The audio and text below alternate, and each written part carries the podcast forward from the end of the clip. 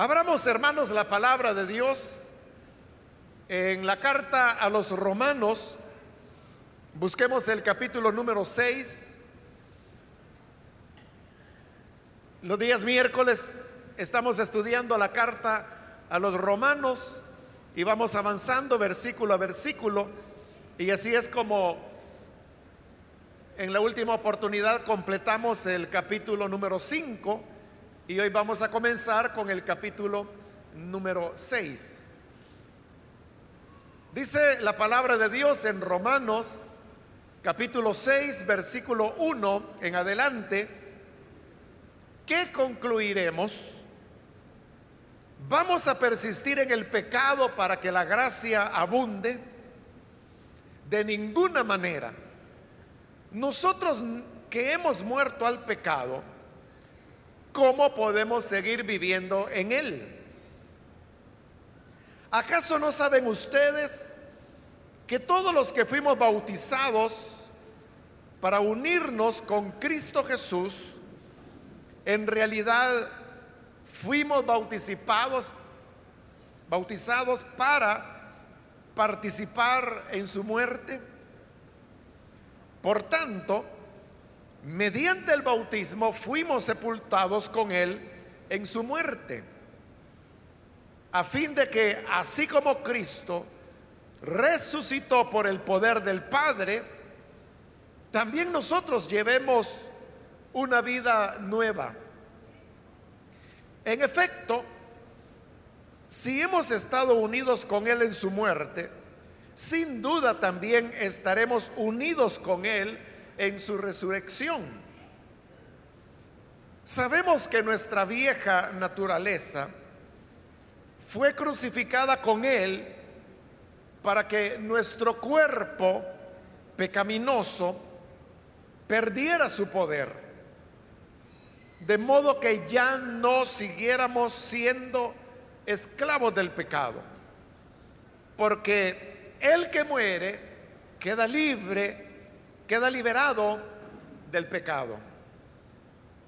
Ahora bien, si hemos muerto con Cristo, confiamos que también viviremos con Él. Pues sabemos que Cristo, por haber sido levantado de entre los muertos, ya no puede volver a morir. La muerte ya no tiene dominio sobre Él. En cuanto a su muerte, murió el pecado una vez y para siempre. En cuanto a su vida, vive para Dios. De la misma manera, también ustedes considérense muertos al pecado, pero vivos para Dios en Cristo Jesús. Por lo tanto, no permitan ustedes que el pecado reine en su cuerpo mortal, ni obedezcan a sus malos deseos. No ofrezcan los miembros de su cuerpo al pecado como instrumentos de injusticia. Al contrario, ofrézcanse más bien a Dios como quienes han vuelto de la muerte a la vida, presentando los miembros de su cuerpo como instrumentos de justicia. Así, el pecado no tendrá dominio sobre ustedes porque ya no están bajo la ley, sino bajo la gracia. Hasta ahí vamos a dejar la lectura. Pueden tomar sus asientos, por favor.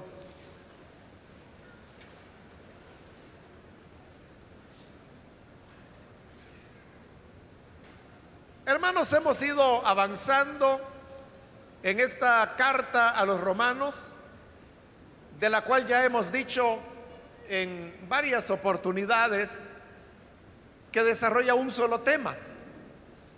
Y ese tema que desarrolla es el tema de la salvación. Es decir, cómo los seres humanos pueden salvarse. Y en estos primeros cinco capítulos Pablo ha venido desarrollando paso a paso este tema y él ya ha llegado a una conclusión y es algo pues que ya hemos visto, lo cual Pablo repite, lo ilustra con ejemplos tomados del Antiguo Testamento, como por ejemplo de Abraham, de David. En el capítulo 5 vimos cómo esa salvación es tan efectiva que ha traído sus resultados, sus frutos. Y esos fueron los que vimos en el capítulo anterior.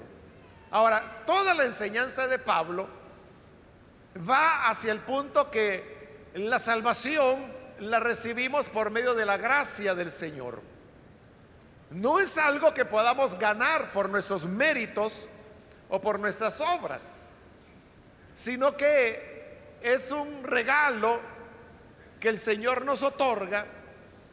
Y por eso Pablo, poniendo de ejemplo a David, hablaba de la felicidad, de la dicha de aquellos cuyos pecados son perdonados por la gracia del Señor. Entonces se trata de una verdadera bendición, de una benaventuranza, el que podamos tener el perdón de pecados por la gracia. Esto nos lleva, hermanos, a la conclusión muy sabida, que entonces significa que la salvación es por gracia y no por las obras, ni siquiera las obras de la ley a las cuales Pablo ha hecho varias referencias y él ha insistido en decir que nadie puede salvarse o justificarse delante de Dios por las obras de la ley. Es decir, que en el tema de la salvación no tiene nada que ver las obras, los méritos del ser humano, sino que es simplemente la gracia del Señor la que nos perdona y nos borra nuestras maldades. Ahora, esta enseñanza, que la salvación es por gracia, puede llevar a una deducción equivocada. Y es, bueno, entonces si la salvación no es por obras, sino que es por gracia, entonces significa que no importa cómo viva una persona, como la salvación es por gracia, entonces por mucho que peque, sus pecados siempre le serán perdonados. Esa, hermanos, es una conclusión, como digo, equivocada, pero que algunas personas llegan a eso. De hecho, hermanos, Hoy que hemos estado estudiando esta carta a los romanos y hemos estado mencionando lo que estoy tratando de resumir, y es que la salvación es por gracia, no por méritos, hay algunas personas que también hacen esa mala interpretación. Y a veces eh, en comentarios que escriben, dicen, ah, bueno, entonces no importa, podemos vivir como queramos. Porque como no es por obra, sino que es por gracia, entonces vivamos como queramos, sigamos pecando y la gracia del Señor nos va a cubrir. Este tema Pablo ya lo había mencionado en el capítulo 3 de esta carta, es decir, que lo vimos hace ya varios meses atrás. Porque en el capítulo 3 es donde Pablo por primera vez menciona que la salvación viene por medio de la fe. Y entonces Pablo hacía referencia a que ya en su época ya había personas que decían que la enseñanza de Pablo era, hagamos males para que vengan bienes. Entonces sigamos pecando para que la gracia de Dios sea más grande al perdonarnos esos pecados. Pero Pablo decía dos cosas de esas personas. En primer lugar, que lo que estaban diciendo era una perversidad. Es decir, solamente una persona perversa puede pensar así. Y lo segundo que decía es que los que llegaban a esa conclusión eran dignos de condenación. Entonces, hoy en día que, como le digo, hay personas que ante estas enseñanzas que hemos estado viendo en Romanos, comentan eso y han dicho exactamente lo mismo. Entonces no, no importa cómo el hombre viva, sigamos pecando. Entonces Pablo dice que ellos son perversos. Por eso están llegando a esa conclusión. Y que merecen la condenación, dice Pablo. Esa es como una primera aclaración que él hace del tema. Pero al llegar aquí al capítulo 6, él ahora va a retomar el tema. Por eso vea, en el versículo 1, esa es la pregunta. ¿Qué concluiremos? ¿Vamos a persistir en el pecado para que la gracia abunde? La pregunta que se está haciendo es, si la salvación es por gracia, entonces vamos a continuar pecando hoy que tenemos a Jesús, para que así Él nos continúe perdonando y que por lo tanto su gracia sea más grande. Esa es la pregunta. Y la vuelve a repetir en el versículo 15. Dice, entonces, ¿qué? ¿Vamos a pecar porque no estamos bajo la ley, sino bajo la gracia? Es decir, dos veces en este capítulo él se hace la pregunta. Y es la pregunta que si vamos a continuar pecando solo porque la salvación es por gracia y no por obras. Todo el capítulo 6, que hoy hemos leído una parte, Pablo lo dedica a responder esa pregunta. Que si es cierto que el que ha sido justificado por gracia puede seguir pecando.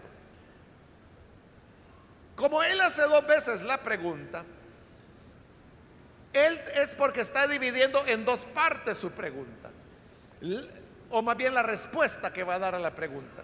La primera parte de la respuesta va del versículo 1 al 14, que es lo que hemos leído hoy. Y la segunda parte, su respuesta, irá del versículo 15 hasta el 23, que es donde termina el capítulo.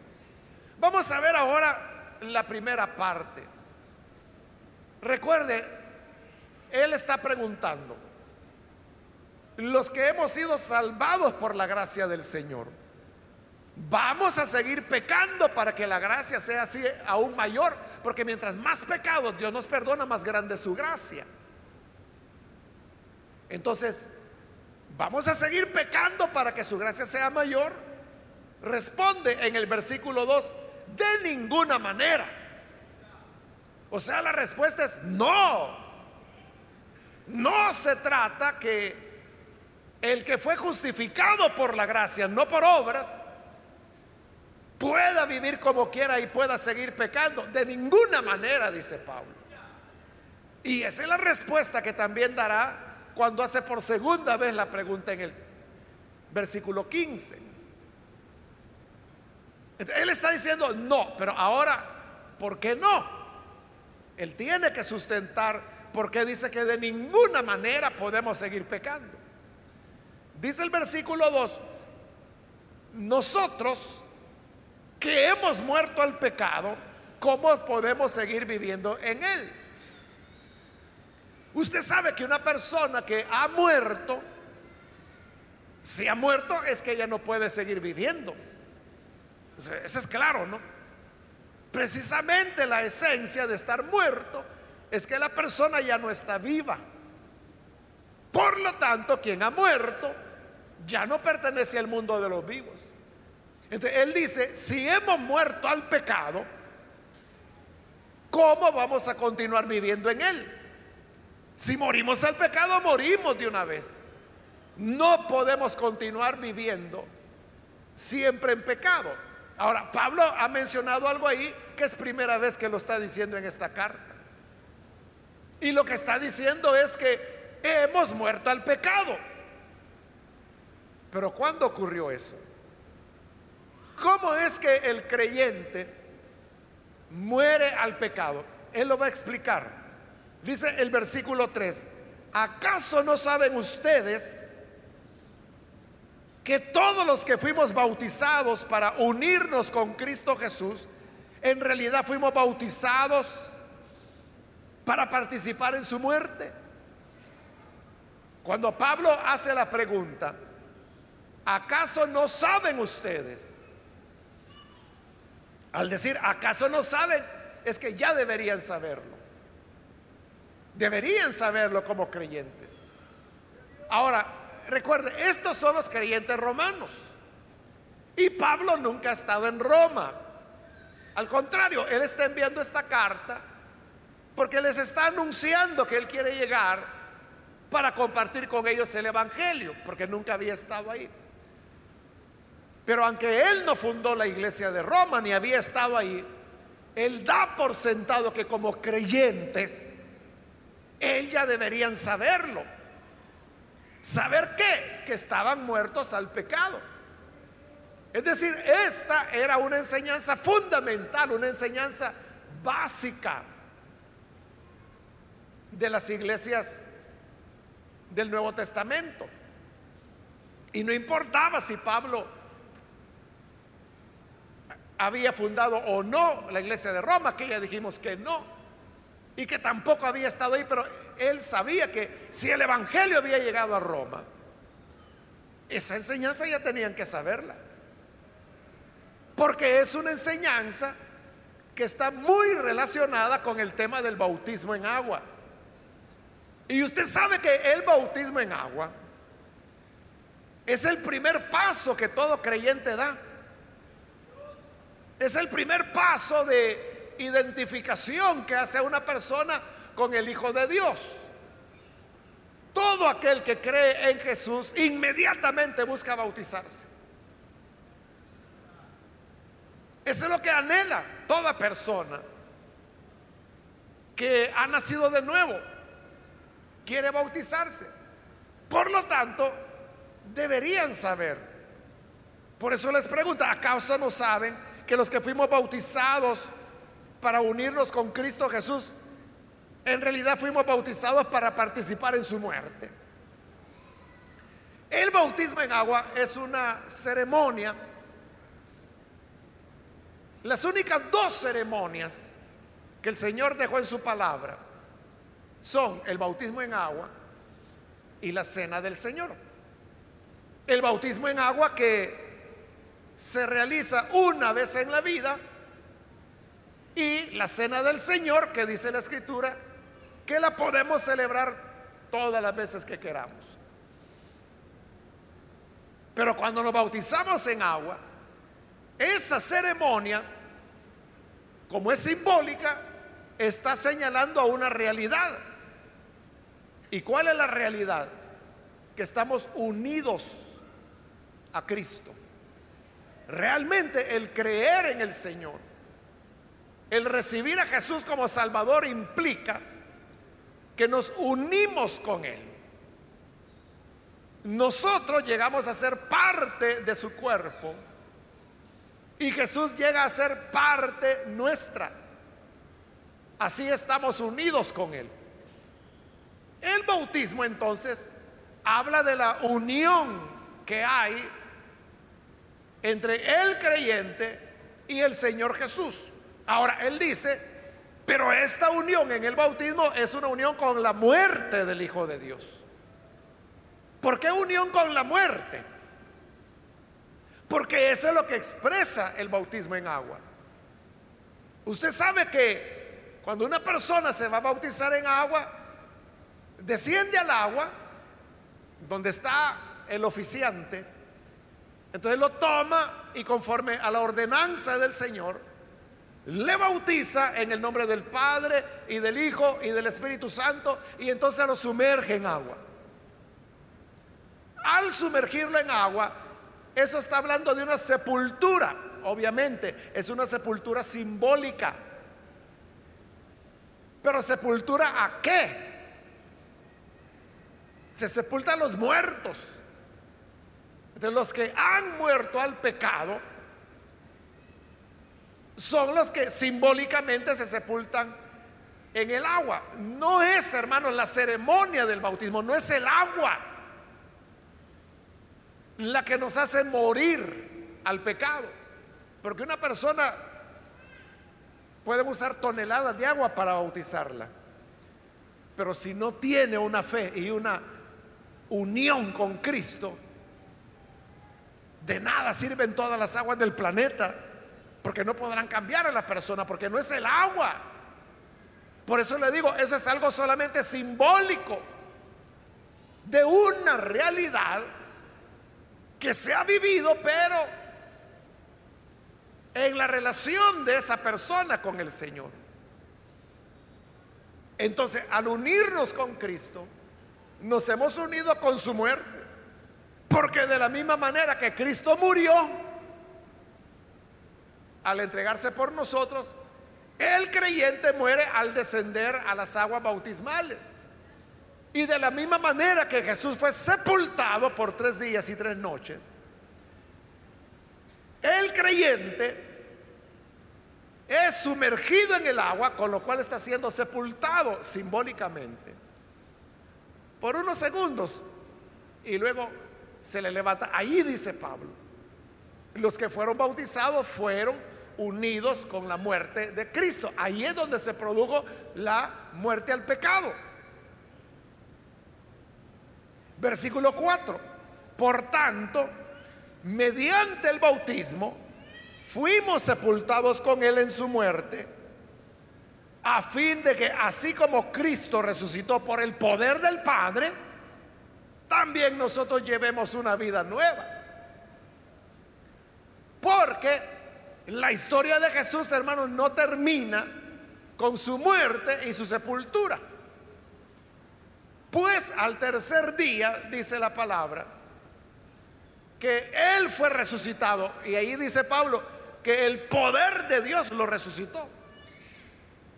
Por eso es que el creyente que se bautiza en agua, no solo desciende a las aguas bautismales, no solo es sumergido, simbolizando con ello su sepultura al pecado, sino que también lo vuelven a levantar. Al volverlo a levantar, si el agua simboliza la sepultura, de levantarlo del agua significa salir de la sepultura. Y ahí está expresando, expresándose simbólicamente la resurrección.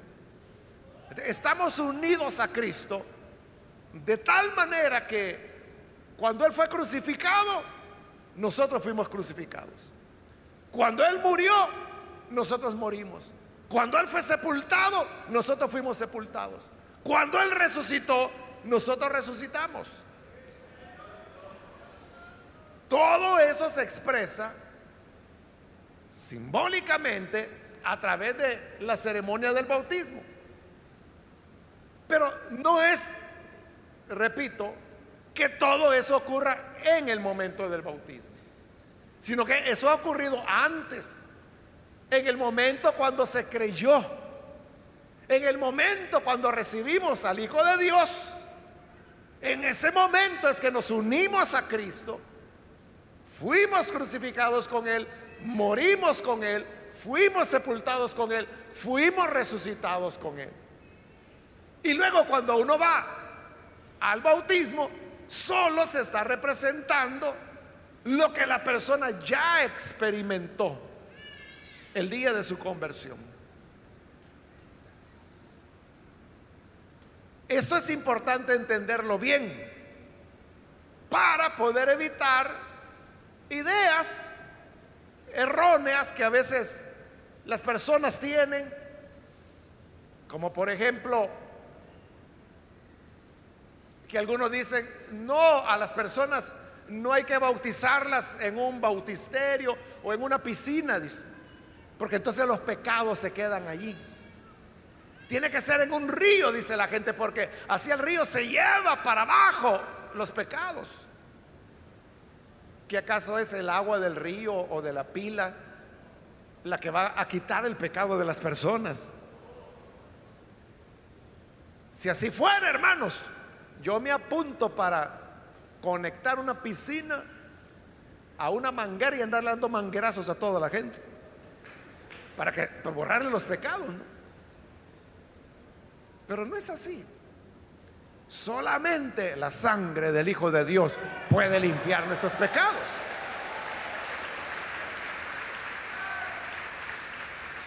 Porque no es en el bautismo donde los pecados no son borrados, no, fueron borrados cuando creímos en Jesús. Ahora, esto nos lleva a que hay que aclarar otra idea. Y que hay gente que dice, no, mire, yo ya creí en Jesús, pero todavía no me he bautizado, porque cuando uno se bautiza, ahí sí es serio. No, yo estoy esperando a de verdad estar bien firme para bautizarme. Mire, serio esto es desde el momento en que usted recibió a Cristo Jesús. El bautismo solo es algo simbólico. Solamente es algo que se hace, hermanos, por esa identificación pública. El bautizarse en agua equivale a que la persona está diciendo, yo estoy unido con Cristo. Yo fui crucificado con Él, morí con Él, sepultado con Él y resucitado con Él. Eso es lo que se está diciendo a través del bautismo. Pero ese es algo que ocurrió el día de la conversión. De manera que desde el primer momento que creímos en Cristo, desde ahí la cosa es seria y ya no puede ser más seria. Mejor obedezca y bautícese. Ahora, Pablo ha dicho que estamos unidos a Cristo en su muerte. Ahí es donde morimos. Y morimos al pecado. Y por eso él preguntaba, ¿cómo es eso? Que si hemos muerto en pecado, al pecado, seguiremos, viviendo en pecado. O sea, el que está muerto se murió. Y dijimos, el que está muerto es porque ya no está vivo. Si morimos al pecado, no podemos continuar viviendo en el pecado. Ahí está la respuesta a la pregunta. Como la salvación es por gracia y no por méritos, no por obras, entonces podemos seguir pecando todo lo que nos dé la gana porque de todas maneras como no es por obras vamos a salvarlo. ¿Es así la cosa? No, dice Pablo, de ninguna manera. Porque el que murió al pecado no puede continuar vivo el pecado. Es verdad que Jesús resucitó, pero Él resucitó a una vida diferente a la que llevaba antes de su muerte y sepultura. De igual manera, dice la parte final del versículo 4, también nosotros llevemos una vida nueva. Es decir, salimos de las aguas bautismales pero no para seguir viviendo la misma relación con el pecado que teníamos antes de creer en Jesús, sino que somos resucitados a una vida nueva.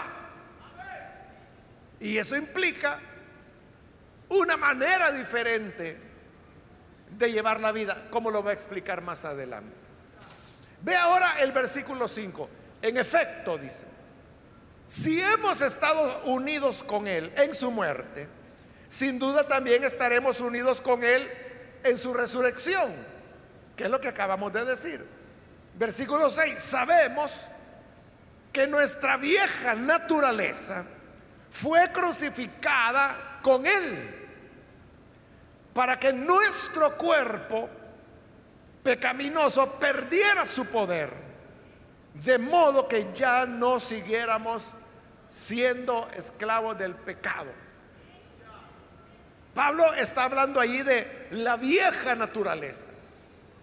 Cuando dice que esa naturaleza es vieja, no se está refiriendo a una cuestión cronológica, sino que el concepto griego que ahí se utiliza habla de viejo, pero en el sentido que está deteriorado, que está desteñido, que ya es inútil.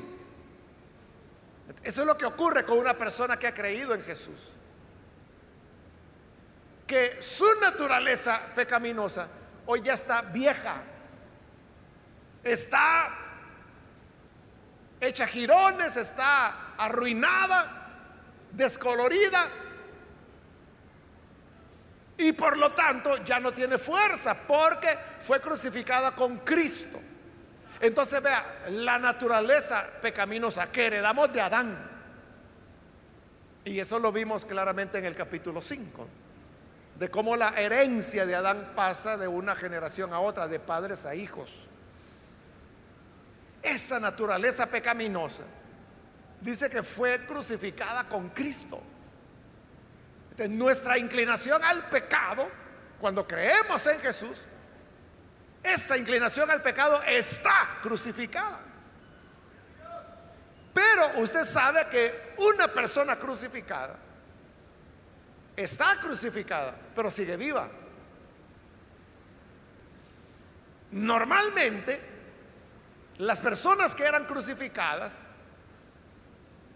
morían más o menos entre 3 a 7 días. Eso les tomaba morir en la cruz.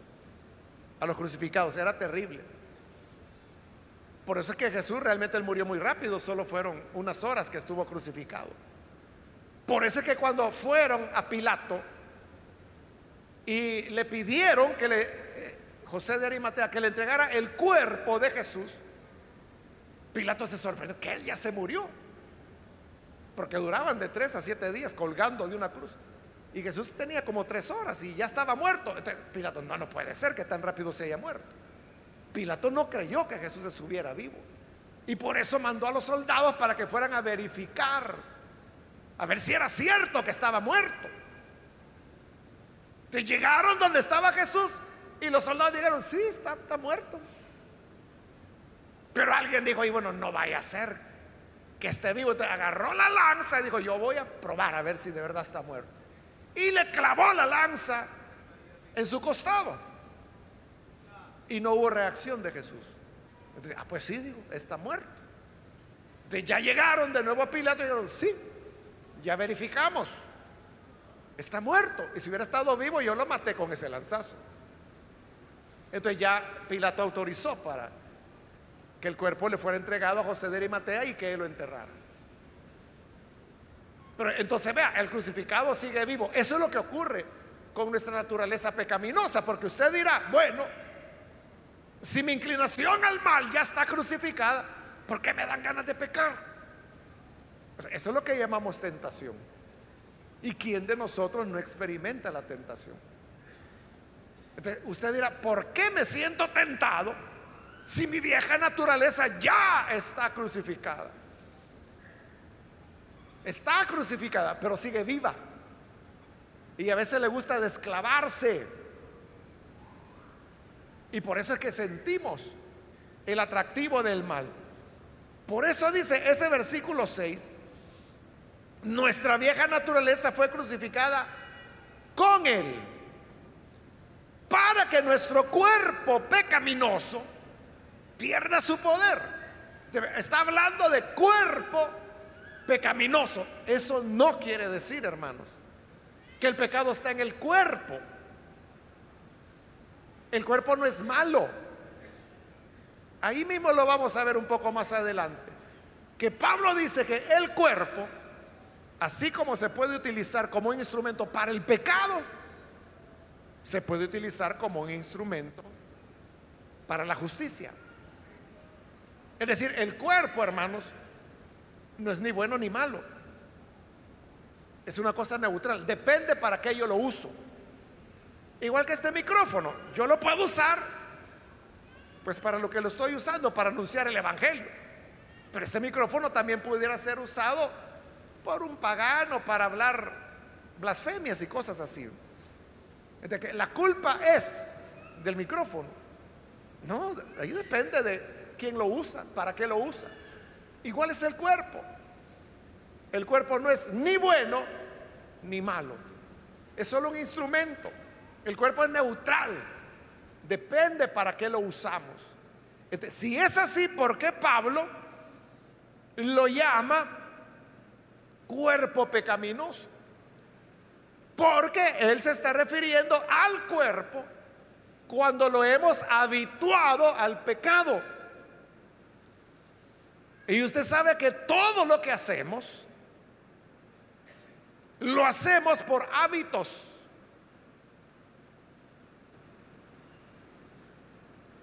Si usamos el cuerpo para el pecado, lo habituamos al pecado. Y entonces se convierte en un cuerpo pecaminoso, no porque el cuerpo sea malo en sí, sino que porque lo he estado usando y usando y usando y usando para el pecado. Entonces el cuerpo se habitúa al pecado.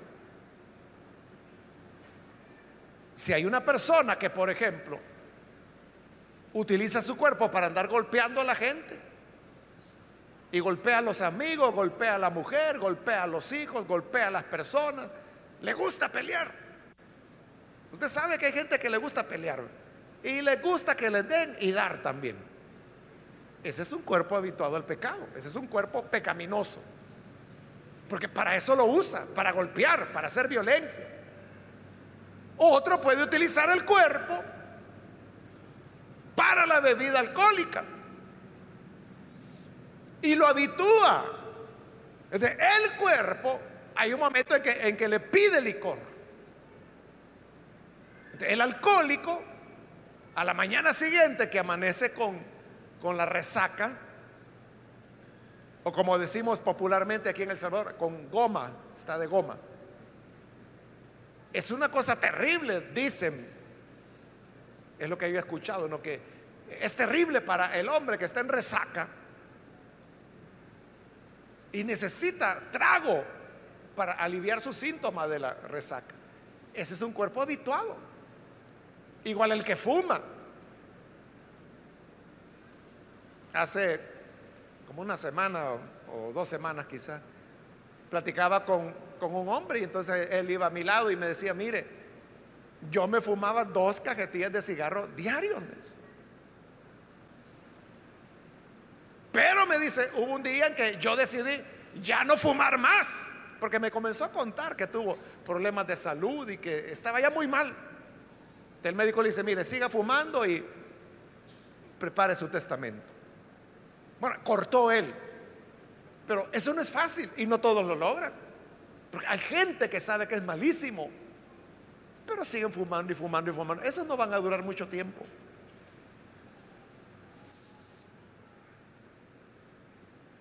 Pero ¿por qué siguen fumando? Sabiendo que les hace daño. Porque el cuerpo está habituado. Bueno, así hermano, yo podría seguir dando ejemplos de cómo el cuerpo se habitúa a desvelarse, a trasnochar, a ser aragán, a ser adúltero, a ser fornicario. El cuerpo, ese es el cuerpo pecaminoso, pero que Cristo dice que esa naturaleza está crucificada. Entonces, cuando la naturaleza está crucificada, dice que el cuerpo pecaminoso pierde su poder. De modo que ya no seguimos siendo esclavos del pecado. Porque yo no sé cuántos de los que estaban acá eran alcohólicos. Pero vinieron al Hijo de Dios, creyeron en Él y se les fueron las ganas de licor. Y, y les repugnó la sola idea del licor. O yo no sé cuántos de ustedes, hermanos, eran fumadores o las hermanas fumadoras.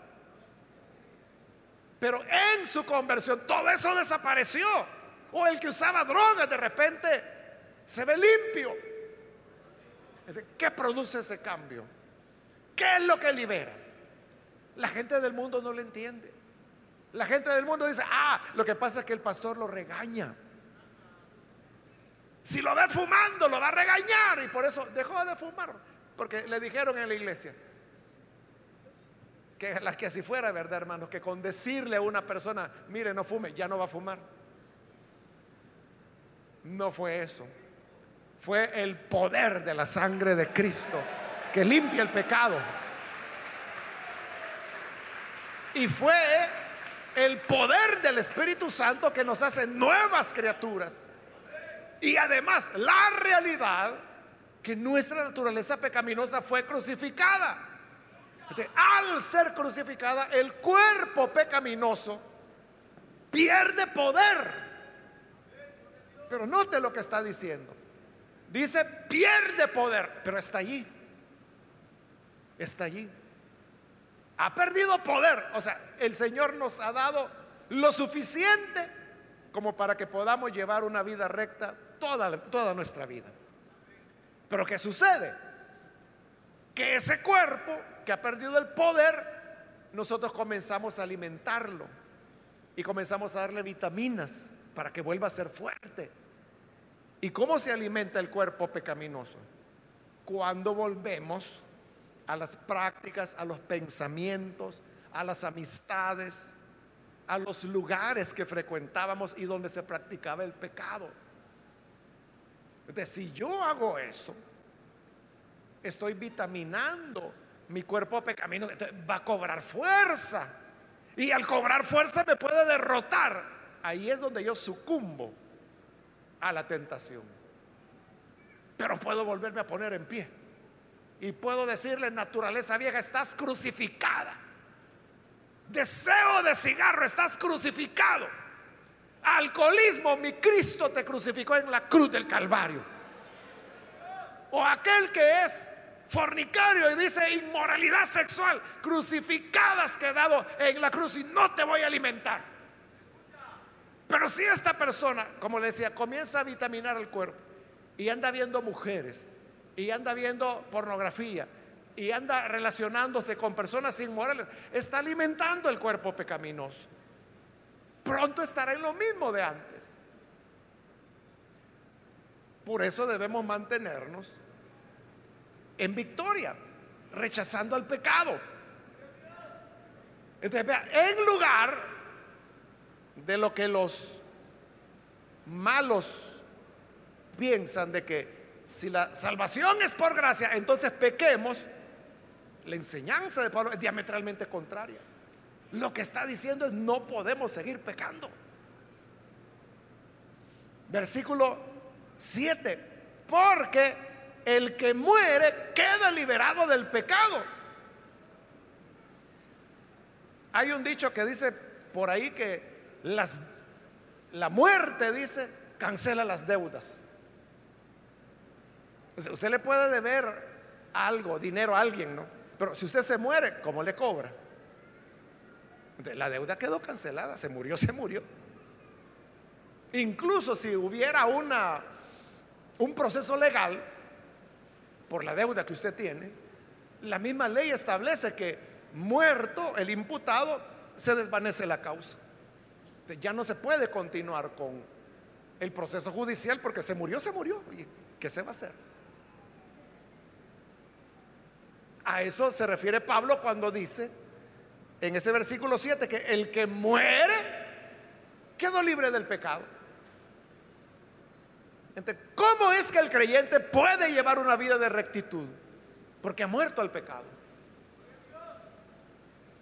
Si estamos muertos al pecado, ya no nos puede tocar. Igual que no nos pueden cobrar una deuda si ya estamos muertos. No nos pueden procesar judicialmente porque ya estamos muertos. Si hemos muerto al pecado, ya el pecado no nos puede tocar la clave está que esa muerte que simbólicamente la expresamos a través del bautismo, la hacemos realidad en la vida diaria, manteniéndonos muertos al pecado. Amén, hermanos. Versículo 8. Ahora bien, dice, si hemos muerto con Cristo, confiamos que también viviremos con Él. O sea, eso ya lo habíamos visto. Versículo 9, pues sabemos que Cristo, por haber sido levantado de entre los muertos, ya no puede volver a morir.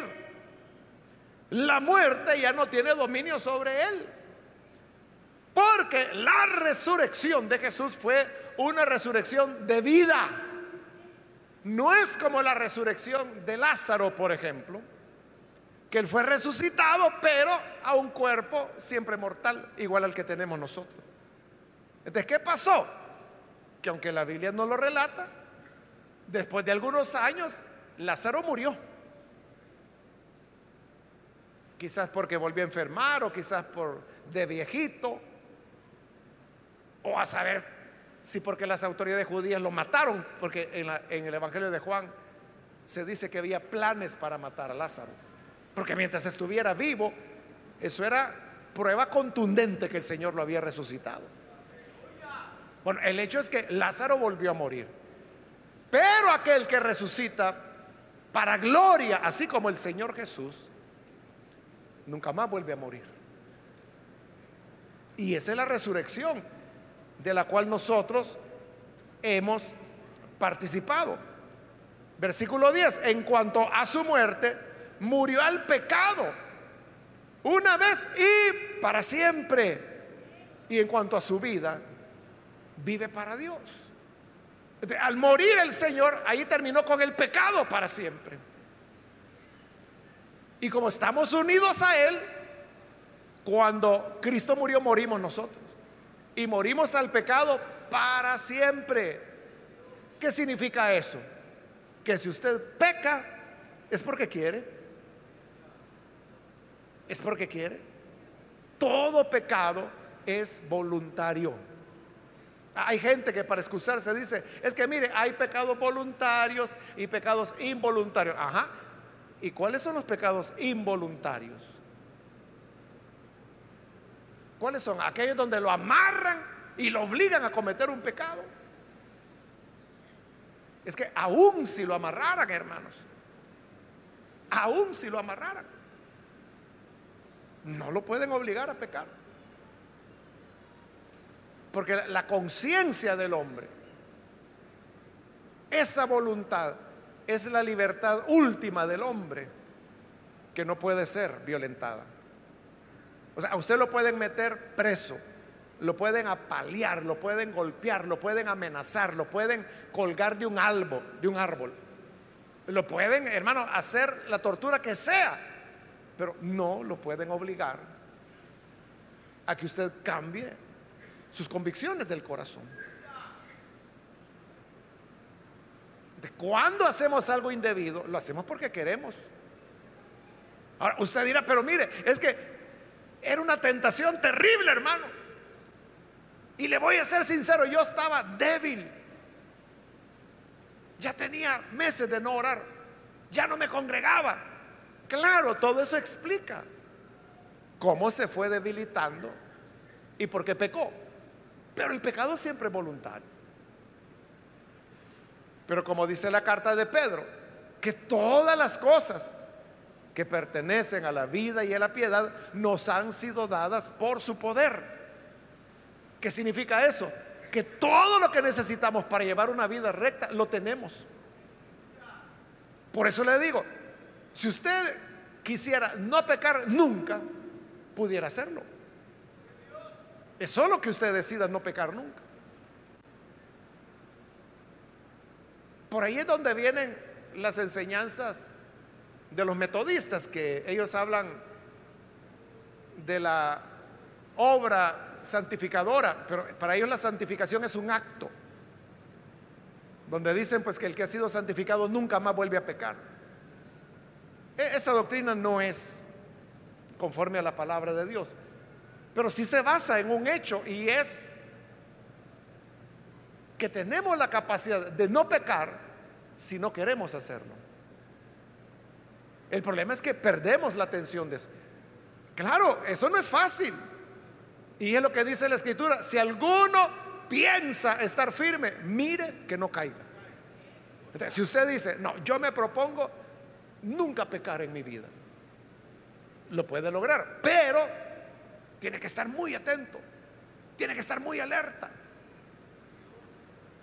Porque puede ser que va por la calle y alguien lo empuja y lo tira por allá. Dice, ¿por qué, qué le pasa? Ahí ya pecó. Porque se enojó. Y así, ¿verdad? Se pueden dar situaciones donde hay que, como dice Pablo, velar, o sea, estar muy despierto, si uno no quiere fallar. A eso se refiere cuando dice que el que murió el pecado murió de una vez. Y el que resucitó, igual que Cristo, que hoy vive para Dios, ¿Para qué más vive Jesús hoy que ha resucitado? Solo para estar con su Padre. Igual, cuando nacemos de nuevo, cuando resucitamos a la nueva vida de Cristo, toda nuestra vida puede estar dedicada a Dios. Versículo 11. De la misma manera también ustedes considérense muertos al pecado, pero vivos para Dios. Entonces, note, muertos al pecado, vivos para Dios en Cristo Jesús. De muertos al pecado, significa, hermanos, que para nosotros eso quedó en el pasado. Hermano, quizás usted ya, ya no sabe cuánto vale hoy la cajetilla de cigarros. Porque quizás se convirtió al Señor hace 20 años y era un gran fumador. Pero en 20 años los precios han cambiado. Pero usted no sabe nada. ¿Cuánto vale la cajetilla? ¿Qué marcas hay ahora? Murió a esa parte de su vida. Igual el que era drogadito ya ni sabe dónde venden la droga. Ya no sabe cuáles están trayendo ahora. Ya no es como hace 30, 40 años atrás. Eso es morir al pecado. Cuando uno muere al pecado, todo eso quedó atrás. Y las amistades no es, hermanos, que uno quiera rechazar a los amigos que no eran creyentes y que teníamos antes. Ellos son los que dejan de relacionarse con nosotros porque ya no leían sentido. O sea, yo ya no somos compañeros de borrachera, ya no somos compañeros de, droga, ya no somos compañeros de bailes, ya no somos compañeros de, maldades. cuando uno ya no participa, ellos ya no se sienten en ambiente y se van alejando. ahí es donde la persona va muriendo a la vida de pecado. Versículo 12, por lo tanto, no permitan ustedes que el pecado reine en su cuerpo mortal, ni obedezcan a sus malos deseos. Entonces dice Pablo, la tarea de ustedes es no permitir que el pecado reine. No permitan que el pecado los gobierne. Entonces vea, todo gobernante, hermanos, todo gobernante Gobierna porque nosotros se lo permitimos. Así es, el día que la gente no quiera que alguien gobierne, lo vota. Porque el gobernante necesita la colaboración de la ciudadanía. Pero ¿qué ocurre cuando la ciudadanía no, no apoya?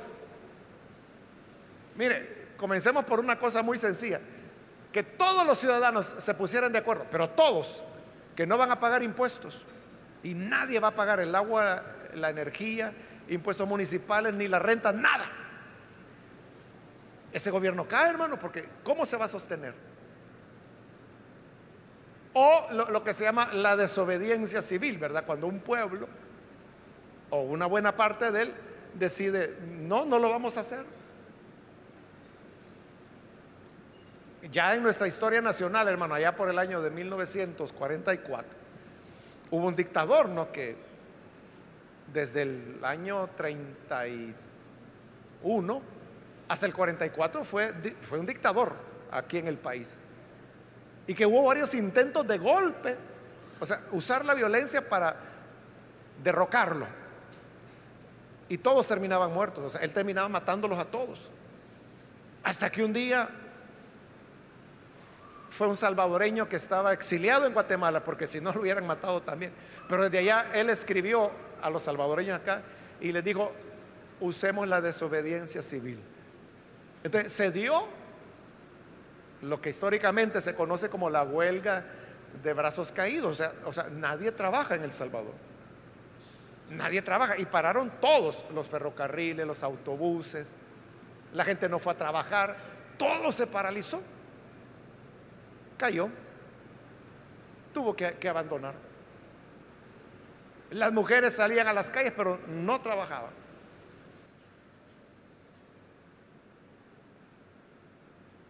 De igual manera es que el pecado no reine sobre nosotros.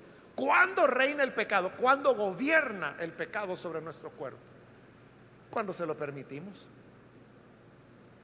Por eso dice el 12, no permitan ustedes que el pecado reine en su cuerpo. ni obedezcan a sus malos deseos, no le obedezcan. Ay, hermano, es que cuando hace calor el cuerpo me pide cerveza. No le obedezca. Simple y sencillamente, no le obedezca. Es que hermano, mire cómo se visten las muchachas ahí andan enseñando todo el cuerpo y a mí me da ganas de todo. No le obedezca. No permita que el pecado reine en usted. ¿Entiende? Rebelión contra el pecado. Esa es la clave. Versículo 13. No ofrezcan los miembros de su cuerpo al pecado como instrumentos de justicia. Eso es lo que le decía anteriormente. El cuerpo no es ni bueno ni malo, pero aquí está diciendo, no usen el cuerpo para el pecado, como instrumentos de justicia, de injusticia. Al contrario, dice Pablo, ofrézcanse más bien a Dios como quienes han vuelto de la muerte a la vida, presentando los miembros de su cuerpo como instrumentos de justicia. Por eso es que dicen las cartas del Nuevo Testamento, el que robaba, ya no robe más, sino que trabaje para que tenga que compartir con los necesitados. Eso es, que antes utilizaba el cuerpo como instrumento de injusticia, para robar. Pero hoy dice Pablo, úselo para trabajar y para ayudar al necesitado. El que mentía, ya no mienta más, sino hable verdad con su prójimo. De los labios que se usaban para mentir, hoy se usan para hablar verdad. Las manos que antes se utilizaban para golpear, hoy se extienden para, este, para prodigar ternura, apoyo, cariño. Es cambiar el uso del cuerpo. Y como el cuerpo se habitúa, así como el cuerpo se habituó a la maldad, el cuerpo se puede habituar a hacer lo bueno, a hacer lo puro, a hacer lo justo. el cuerpo nos va a ayudar hacerlo bueno. Eso es lo que le ocurre a usted si usted se congrega periódicamente en la iglesia, pero un día no pudo venir por la razón que sea. Usted está por allá quizás trabajando o está enfermo en la casa. Y dice, ahorita están comenzando el culto, han de estar en las alabanzas, ahorita van a la adoración, ahorita van ya con los dones del Espíritu, ya va a empezar la predicación, enciende el radio, ya, ya viene y ya escucha la predicación. Le hace falta, porque está habituado al culto. De, eso se trata. De deshabituar al cuerpo del pecado para habituarlo a lo justo y a lo puro. Y termino con el 14. Así el pecado no tendrá dominio sobre ustedes, porque ya no están bajo la ley, sino bajo la gracia. Ya no estamos bajo la economía de salvarnos por obras, sino que por gracia. Por eso ya no estamos bajo el dominio del pecado. El pecado no tendrá, dice, dominio sobre ustedes. Esa es la clave, hermanos, para una vida recta, para una vida pura. Y eso es lo que tenemos que hacer todos los que hemos sido justificados por la fe. No nos santificamos para salvarnos. Eso es imposible. Eso es imposible. Pero lo que sí es cierto es que la gracia del Señor nos salva, no por obras, no por mérito, nos salva. Pero ya salvados, hoy luchamos por ya no someternos al pecado, sino a la vida nueva que Cristo nos ha dado. La vida de resurrección.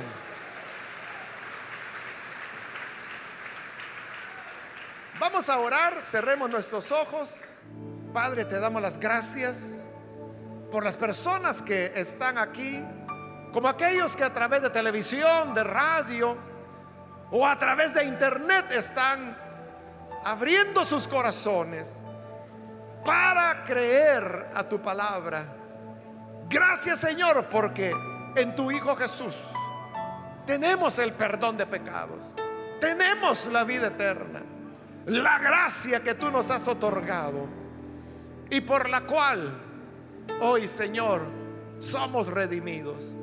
Te ruego, Padre, que bendigas cada persona que hoy se une a ti. Gracias porque unidos a ti, morimos al pecado, somos sepultados a la vida vieja, somos resucitados a una nueva vida con Cristo y ya el pecado no tiene más dominio sobre nosotros. Gracias Señor por esa bendición. Ayúdanos a vivir en la victoria que nos has dado. Por Jesucristo, nuestro Salvador. Amén.